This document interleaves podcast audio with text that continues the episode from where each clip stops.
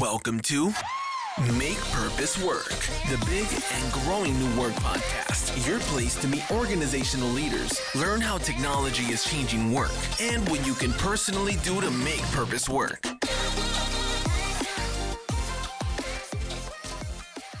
So, herzlich willkommen in die heutige Episode. Zu Gast bei mir Felix Josefi, Co-Founder und CEO bei der Pirate X. Erfahrener Veranstalter, aktuell auf der Suche nach der Zukunft von Events. Felix, schön, dass du da bist. Ja, hi, schön, dass ich da sein darf. Natürlich.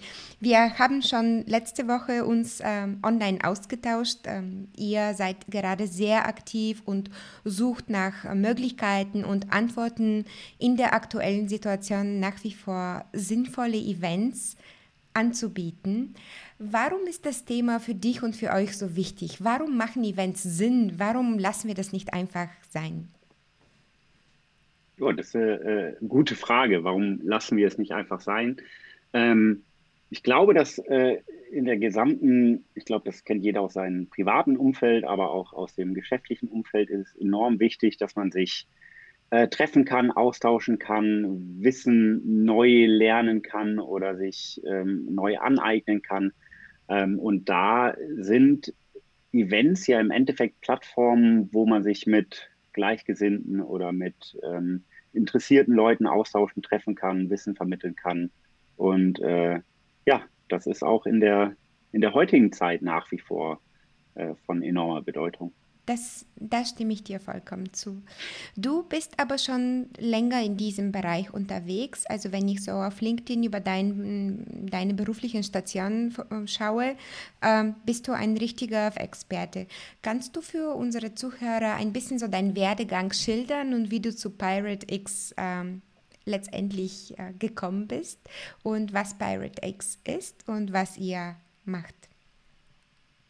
Ja, gerne. Ähm ja, stimmt. Ich bin irgendwie äh, während meines Studiums im, ähm, im Bereich Events gelandet. Das hat sich irgendwie durch einen Zufall ergeben, dadurch, dass meine Studentenjobs meistens äh, äh als Messehost oder äh, im Veranstaltungsbereich waren, äh, bin ich da bin ich da reingekommen und ähm, die Faszination von Veranstaltungen und vor allem die Organisation von Veranstaltungen, die hat mich seitdem irgendwie nicht so richtig losgelassen.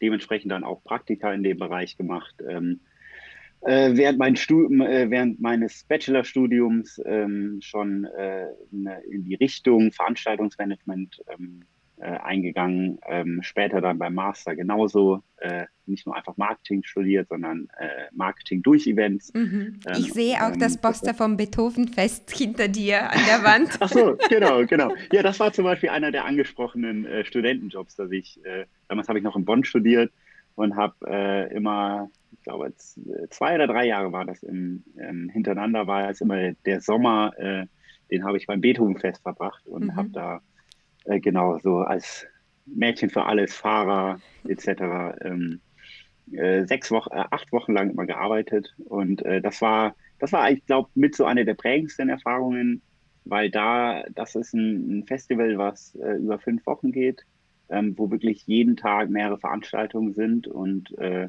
ich habe immer die Intendantin rumgefahren und äh, wir sind da von Veranstaltung zu Veranstaltung gehopst. es war ja immer sehr, eine sehr, sehr intensive Zeit, die ähm, wir auch, ich glaube, viele Eventveranstalter kennen, dass es äh, auf Event oder vor Events ähm, geht es immer sehr drunter und drüber und ähm, man ist mit viel Leidenschaft dabei. Ähm, und das war da genauso. Und äh, so ist es auch nach wie vor. Dieser, dieser Moment, wenn ein Event dann läuft, ist man auf Vollpuls und äh, das Gefühl, wenn man sich dann zurücklehnen kann und sieht, es läuft, oder der Moment, wenn man dann abgebaut hat, das sind schon, schon sehr einprägsame Momente. Ja, deine Leidenschaft hierzu kann man nicht überhören. War das, war das dieser Kick, der so ein Event oder so ein Happening einem gibt, äh, der Grund, warum du dann auch Pirate X mitbegründet hast? Ähm, mit einer der Gründe, ja, auf jeden Fall. Ähm, zu Pirate bin ich ja, äh, ich bin nach dem Studium, eigentlich bin ich in der ganz klassischen Event- oder Konferenzwelt äh, gelandet bei, bei einem äh, traditionellen ähm, Konferenzorganisator Euroforum.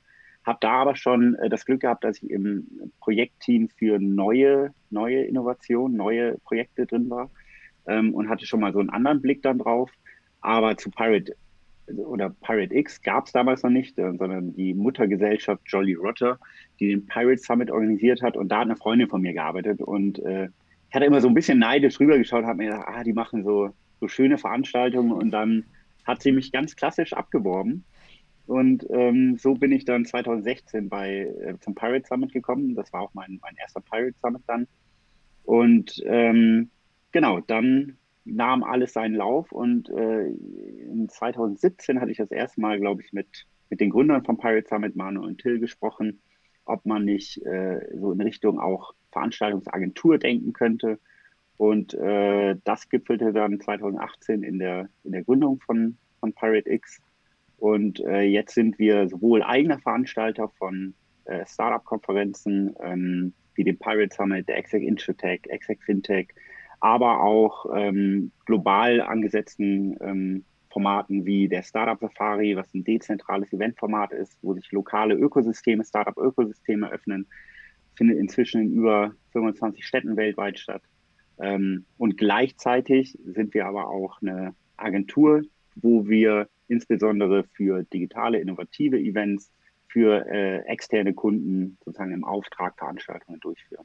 Großartig. Und das war unter anderem auch der wichtigste Grund, warum ich dachte, dass für unsere Zuhörer ein Gespräch mit dir sehr interessant sein könnte, bei uns sind viele äh, gerade mit dem Thema Veranstaltungen während Corona beschäftigt und mhm. äh, wir haben unter den, unter den Zuhörern sehr viele Speaker, äh, sehr viele hm, Trainer und Coaches, die eigene Events organisieren, sehr viele Personalverantwortliche, die für bestimmte Initiativen ähm, Verantwortung tragen und äh, diese stellen sich alle die Frage, was nun?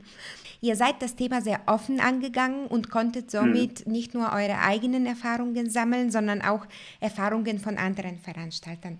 Deswegen freue ich mich jetzt heute ein paar ähm, Tipps und Tricks für Veranstalter, aber auch vor allem so ein bisschen einen Ausblick in die Zeit danach, in die Zeit, mhm. ähm, ja, in die Zukunft der Events ähm, zu werfen. Und da glaube ich, hätten wir keinen besseren Ansprechpartner haben können als du. Äh, sehr schön, danke zu hören. äh, da gibt es, glaube ich, sehr, sehr viele, die das äh, gerade sehr gut machen. Ja. Ähm, aber, Wer denn äh, zum Beispiel? Was ist so euer Vorbild dabei? Oder gibt es äh, im, im äh, digitalen Bereich gibt's ja ganz viele verschiedene Ansätze. Ähm, und wir haben ja, da komme ich auf sozusagen dieses Guidebook, was wir erstellt haben, da haben wir auch es ist ein Community-Event ähm, äh, oder ein Living Document, äh, wo wir versuchen, viele Erfahrungen mit reinzubringen. Und äh, da gibt es äh, äh, auch einen, Teil, wo es um, um Case Studies geht. Äh, das heißt, wo wir andere Veranstalter zu sozusagen ihr, ihre Projekte zeigen lassen. Und da sind insbesondere ähm, zwei ganz interessante dabei. was ich sehr, sehr gut fand, ist auch ein ehemaliger äh, Kunde von uns, mit dem wir ein Offline-Event durch, äh, Offline-Events durchgeführt haben, ähm, der hat äh, relativ schnell reagiert und hat äh, sein für äh, Ende oder Mitte des Jahres geplantes Event ähm, kurzerhand in ein fünf Wochen ähm, Event gestreckt und hat sozusagen jederzeit, äh, jeden Tag um zu einer festen Uhrzeit hatte er für eineinhalb Stunden live gestreamt ähm, aber drumherum noch eine Community aufgebaut. Und so hat er das, was eigentlich seine, seine äh, physische Veranstaltung ausmacht, äh, hat er nochmal intensiviert, intensivieren können, äh, nochmal sozusagen ähm, äh, präsenter da, dadurch sein können und die Connect, äh, oder die Verbindungen und den, den Austausch äh, da tatsächlich richtig voran, gut vorantreiben können. Das ist äh, Merchant Inspiration Live heißen die, ist eine wirklich tolle Veranstaltung. Ähm, ganz interessanter Ansatz, mal weggegangen von wir machen es irgendwie äh, an zwei Tagen, ballern wir da Live-Content Live rein, mhm. äh, hin zu eher so ein Community-Plattform, äh, was sehr spannend ist. Ähm, und äh, auch ein anderer Ansatz, ähm, insbesondere für Vernetzungen, ganz spannend war der Wolf Summit. Äh, die haben, äh, sind im März schon ganz früh, haben die stattgefunden, komplett digital. Ähm, die hatten eher noch so die, äh, ich glaube, bis zwei Wochen, eine Woche vorher war denen, äh, war sie eigentlich noch von physischen Event ausgegangen und sind dann da hat mich eher so die, diese ähm, Inspiration oder dieser Machergeist sehr, sehr inspiriert, zu sagen, so, wir lassen uns davon nicht aufhalten, wir ähm, gehen jetzt einfach komplett digital mhm. und äh, die, also, es war so ein bisschen Pioniergeist. Super, ja. Also ich muss sagen, bei dem Wolf Summit war ich mit meinem Startup dabei und mhm. deswegen habe ich das äh, persönlich miterleben können. Ich habe mich dann damals so, ich habe das Team so bewundert, weil es mhm. wirklich das allererste Event war. Ich glaube noch sogar vor der Vollsperrung oder gerade dabei. Mhm. Und sie haben sofort reagiert und das war eigentlich ziemlich gut mit dem Matchmaking und alles hat es super gut ja. geklappt. Überhaupt das, was ich jetzt ähm, von dir höre und auch ähm, eben dieses Beethoven-Fest-Poster an der Wand, äh, hat mich so ein bisschen über Veranstaltungen und ihren Purpose nachdenken lassen. Und eigentlich ähm, besinnen wir uns jetzt wieder zurück auf, den, auf die eigentliche Rolle einer Veranstaltung. Wenn man sich das ganz, ganz äh, früh überlegt, war ja das ja der Sinn, das Zusammenkommen der Gemeinschaft aus einem guten oder schlechten Anlass, aber auf jeden Fall eben dieser mhm. Community-Aspekt. Ähm, dann sind Veranstaltungen irgendwann so durch die Zeit, ähm, haben sich abgewandert, zum Beispiel so ein Theaterstück zu besuchen. Das ist keine, äh, keine, kein Community-Erlebnis mehr, ich weiß nicht, wie das beim dezentralen Musikfest in Bonn war. Das hört sich schon ziemlich innovativ an. Ähm, irgendwann fallen wir alle, ja, einfach ähm, es satt, diese Konferenzen zu besuchen, bei denen kann, kein Austausch stattgefunden hat, bei denen Speaker mhm. von oben herab den anderen erzählt haben, wie das so in der Zukunft sein wird. Heute hat kein ja. Mensch Bock mehr darauf. Man besucht Veranstaltungen, schon aus verschiedenen Gründen, aber dieser Community-Aspekt gewinnt an Bedeutung, sowohl für die Programmgestaltung, also wo kommt, kommen die Inhalte her, als auch für den Zweck, äh, den die Besucher haben. Stimmst du mir dazu oder was ist deine Meinung dazu? Nee, äh, da stimme ich dir tatsächlich zu. Es geht sogar noch, ein, noch einen Schritt weiter. Ähm, also erstmal, es stimmt äh, mit dem Rückbesinnen, ähm, was Veranstaltung eigentlich ausmacht. Und ähm, das, was in den letzten Jahren äh, sehr viel an Bedeutung gewonnen hat, ist, dass wir mehr über Erlebnisse und Wow-Faktoren und äh, es ist ein, ja, wirklich, es greift eine, eine Veranstaltung, soll, soll alle Sinne irgendwie ansprechen. Ähm, aber auch ein äh, unfassbares Überangebot im Endeffekt. Also ähm, wenn man jetzt mit kleinen Meetups und äh, äh, ja, lokalen Veranstaltungen noch mitrechnet, sind es unfassbar viele Veranstaltungen gewesen, ähm, die aber immer wieder einen anderen, anderen Ansatz hatten.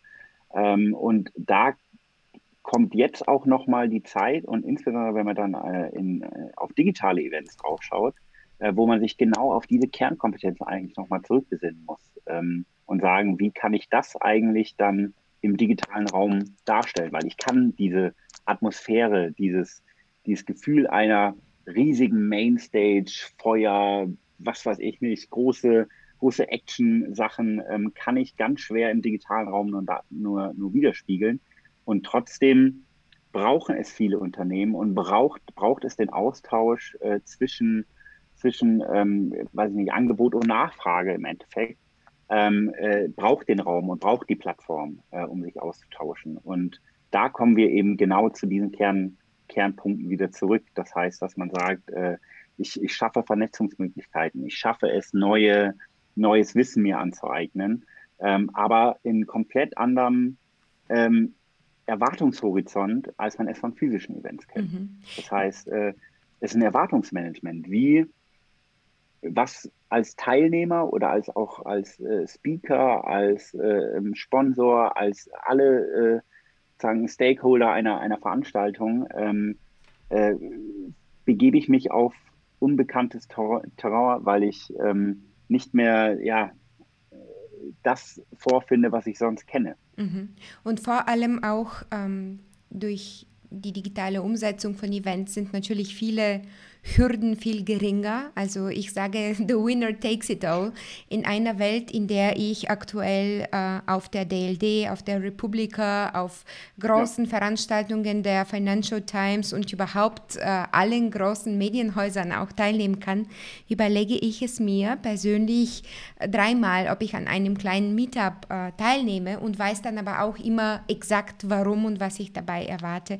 Ich glaube, es ist nicht viel einfacher geworden. Vielleicht ist es eher ähm, ja, möglicher geworden, weil Offline-Events doch ein bisschen vielleicht günstiger durch Technik organisiert werden können. Man muss ja für den Raum nicht bezahlen, für das Catering etc. Aber nichtsdestotrotz ist man, steht man im stärkeren Wettbewerb. Mhm. Insbesondere weil du, weil es genauso ist, im digitalen Raum kannst du relativ einfach Veranstaltungen aufsetzen. Das heißt, eine ähm, reiner Wissenstransfer, ein ähm, Webinar aufzusetzen oder Frontalvorträge ähm, aller TED Talks oder äh, sonstiger Veranstaltungen aufzusetzen, ist jetzt auf einmal ohne großen, großen finanziellen Aufwand stemmbar und, und machbar. Ähm, und deswegen auch nochmal an die, an uns auch als Veranstalter oder als mich als an, an Veranstalter. Ähm, ich möchte ja gar nicht konkurrieren mit äh, einem TED Talk, der auf YouTube läuft, sondern es geht ja nach wie vor darum, zwar das Wissen zu vermitteln, aber gleichzeitig auch diese Plattform zu schaffen, dass ein Austausch, vor allem quantit äh, qualitativer äh, Austausch stattfinden kann.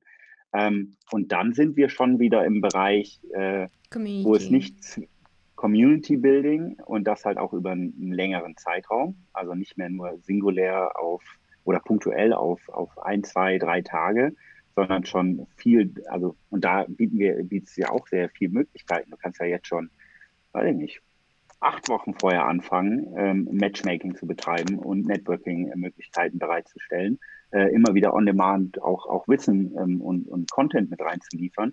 Ähm, und vielleicht braucht es auch gar nicht mehr das Highlight, dass man dann sagt, so an, an zwei Tagen äh, finden jetzt die großen Keynotes statt, sondern dann spielst du das über mehrere Wochen, mehrere Monate oder vielleicht auch ein ganzes Jahr über eine Plattform, mhm.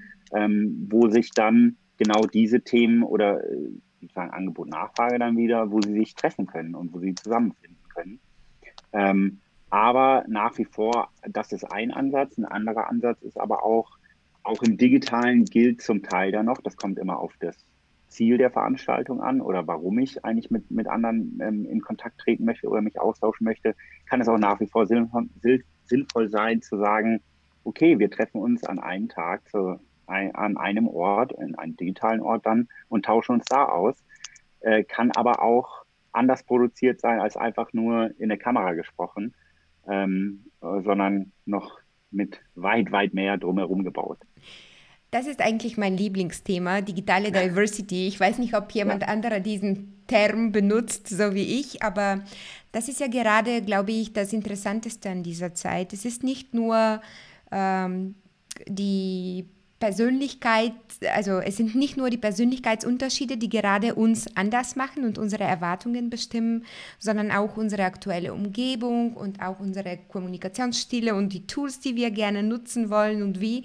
Und ähm, durch eben die Disziplin, die Technologie mit sich ermöglicht und durch die ähm, Kostensenkung, die eben durch diese sehr geringen, sehr einfachen Transaktionen, die gemacht werden können mit Algorithmen und mit automatisiertem Matching etc., möglich werden, haben wir eigentlich als Eventbesucher jetzt auf einmal äh, mehr Auswahl und mehr Service, vielleicht sogar für einen geringeren Preis. Ähm, für Veranstalter auf der anderen Seite ist es doch recht komplexer geworden, nicht nur weil es neu ist und so wenige noch sehr viele Erfahrungen haben, sondern auch weil äh, eben die Anforderungen und die Ansprüche des Publikums angestiegen sind und der Wettbewerb höher ist. Was glaubst du, wie sollte jemand, der sich gerade Gedanken macht über, über sein Event, über seine Trainingsreihe, über sein Festival, über seine Konferenz, wie sollte man an die Sache herangehen? Was würdest du als Experte empfehlen? Und äh, wenn man sich dann auf Hilfesuche begeben sollte, worauf sollte man dann bei der Auswahl achten? Mhm. Ich würde erstmal äh, noch äh, provokativ zurückfragen, nur weil mehr Quantität, Quantität im Markt ist, mhm. ähm, steigt ja nicht die Qualität der Veranstaltung. Also das heißt, für jeden, das muss man auch nochmal berücksichtigen, für wen, ähm, weshalb will ich Veranstaltungen besuchen? Und äh, jetzt aus Teilnehmersicht, ähm, mhm. will ich neue Kontakte knüpfen, will ich, ähm, will ich Wissen haben, will ich, es gibt ganz viele verschiedene Gründe, warum ich auf eine Veranstaltung gehe.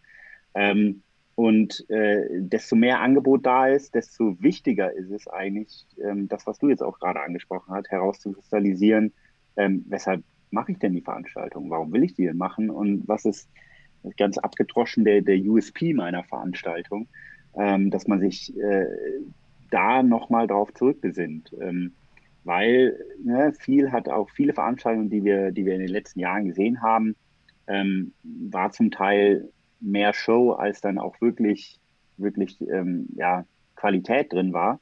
Ähm, aber es hat trotzdem Spaß gemacht. Es war ein Highlight, wenn du dahin gefahren bist und du hast was erlebt. Es ist eine ähm, Art von Veranstaltung gewesen. Richtig. Entertainment ja. im Endeffekt. Ja. Und ähm, äh, dasselbe, das, oder ein ähnliches ja, Phänomen erleben wir ja jetzt, dass äh, äh du kannst aktuell kannst du äh, rund um den Globus äh, an sozusagen allen Veranstaltungen teilnehmen, jegliches Format, ähm, was vorher in der Intensität nicht möglich war.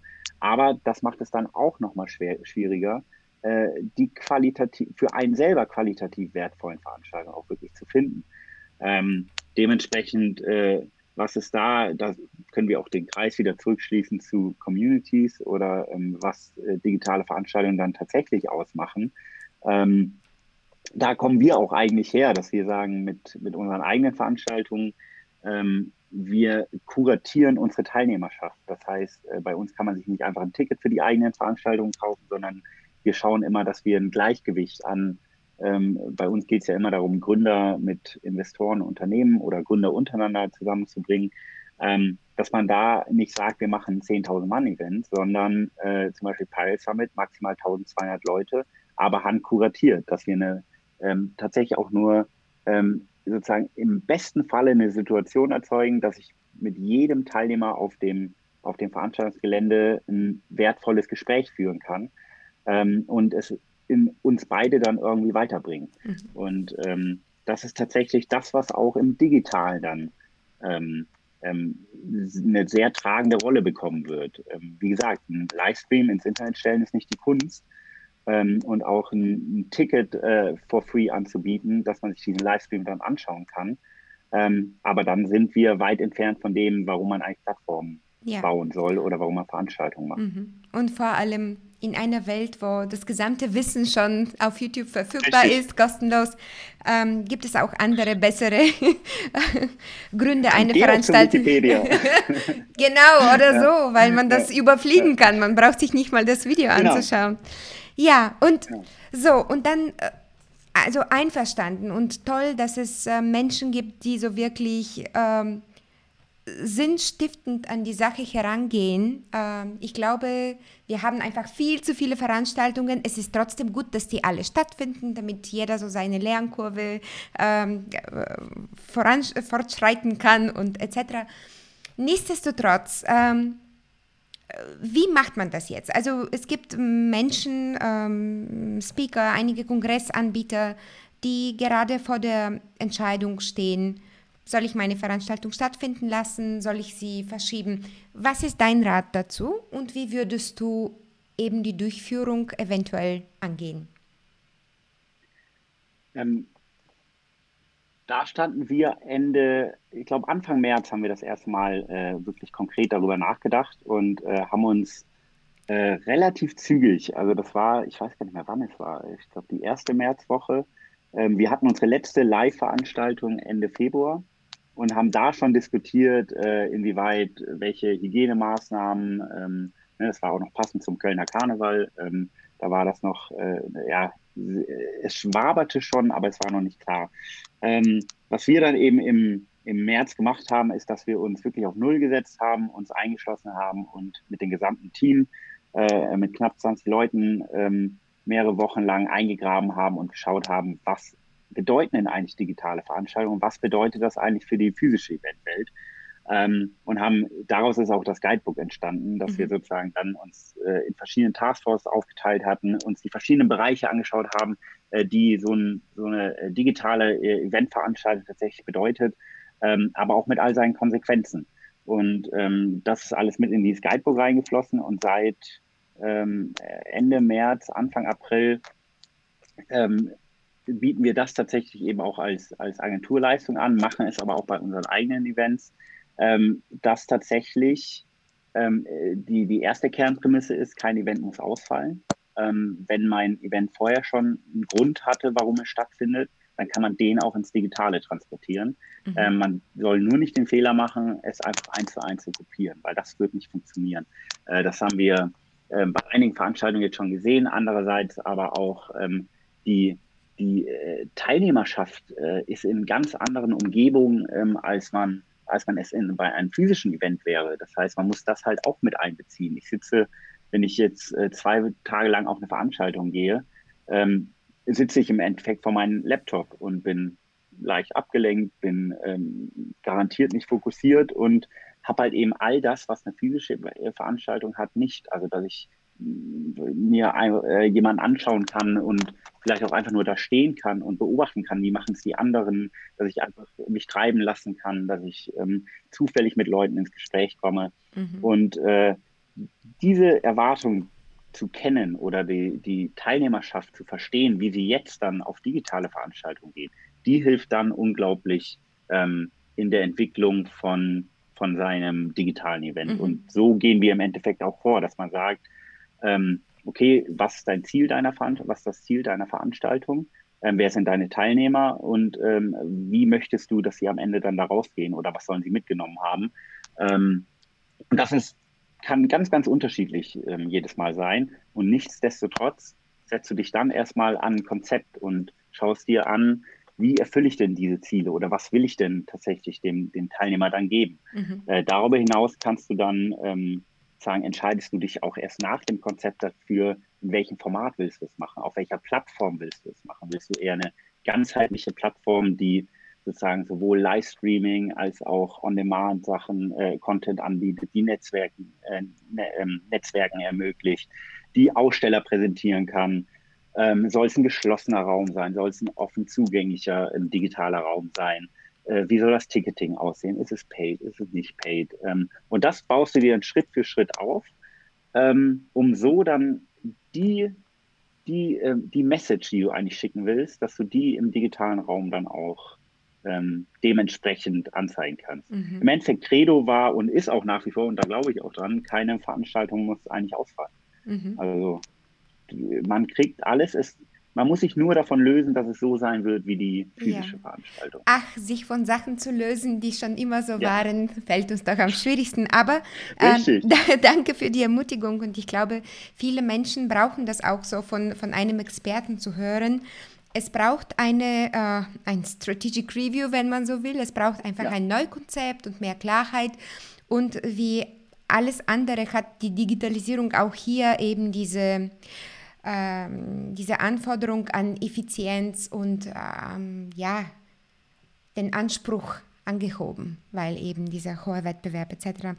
Super, und in das alles ähm, unterstützt ihr Veranstalter. Also zuallererst großartige Arbeit. Alles, was du beschrieben hast, konnte ich ganz einfach von extern zufällig über LinkedIn verfolgen eure Webinare und eure ähm, Inhalte und die Art und Weise, wie ihr euch überhaupt an dieses Thema herangetastet habt. Große Klasse, große Community-Leistung. Ich glaube, genau äh, äh, eben die Stärke von Community in solchen unsicheren Zeiten ist es, durch den Austausch gemeinsam die Antworten ähm, neu zu finden. Also auf jeden Fall kann ich das nur empfehlen.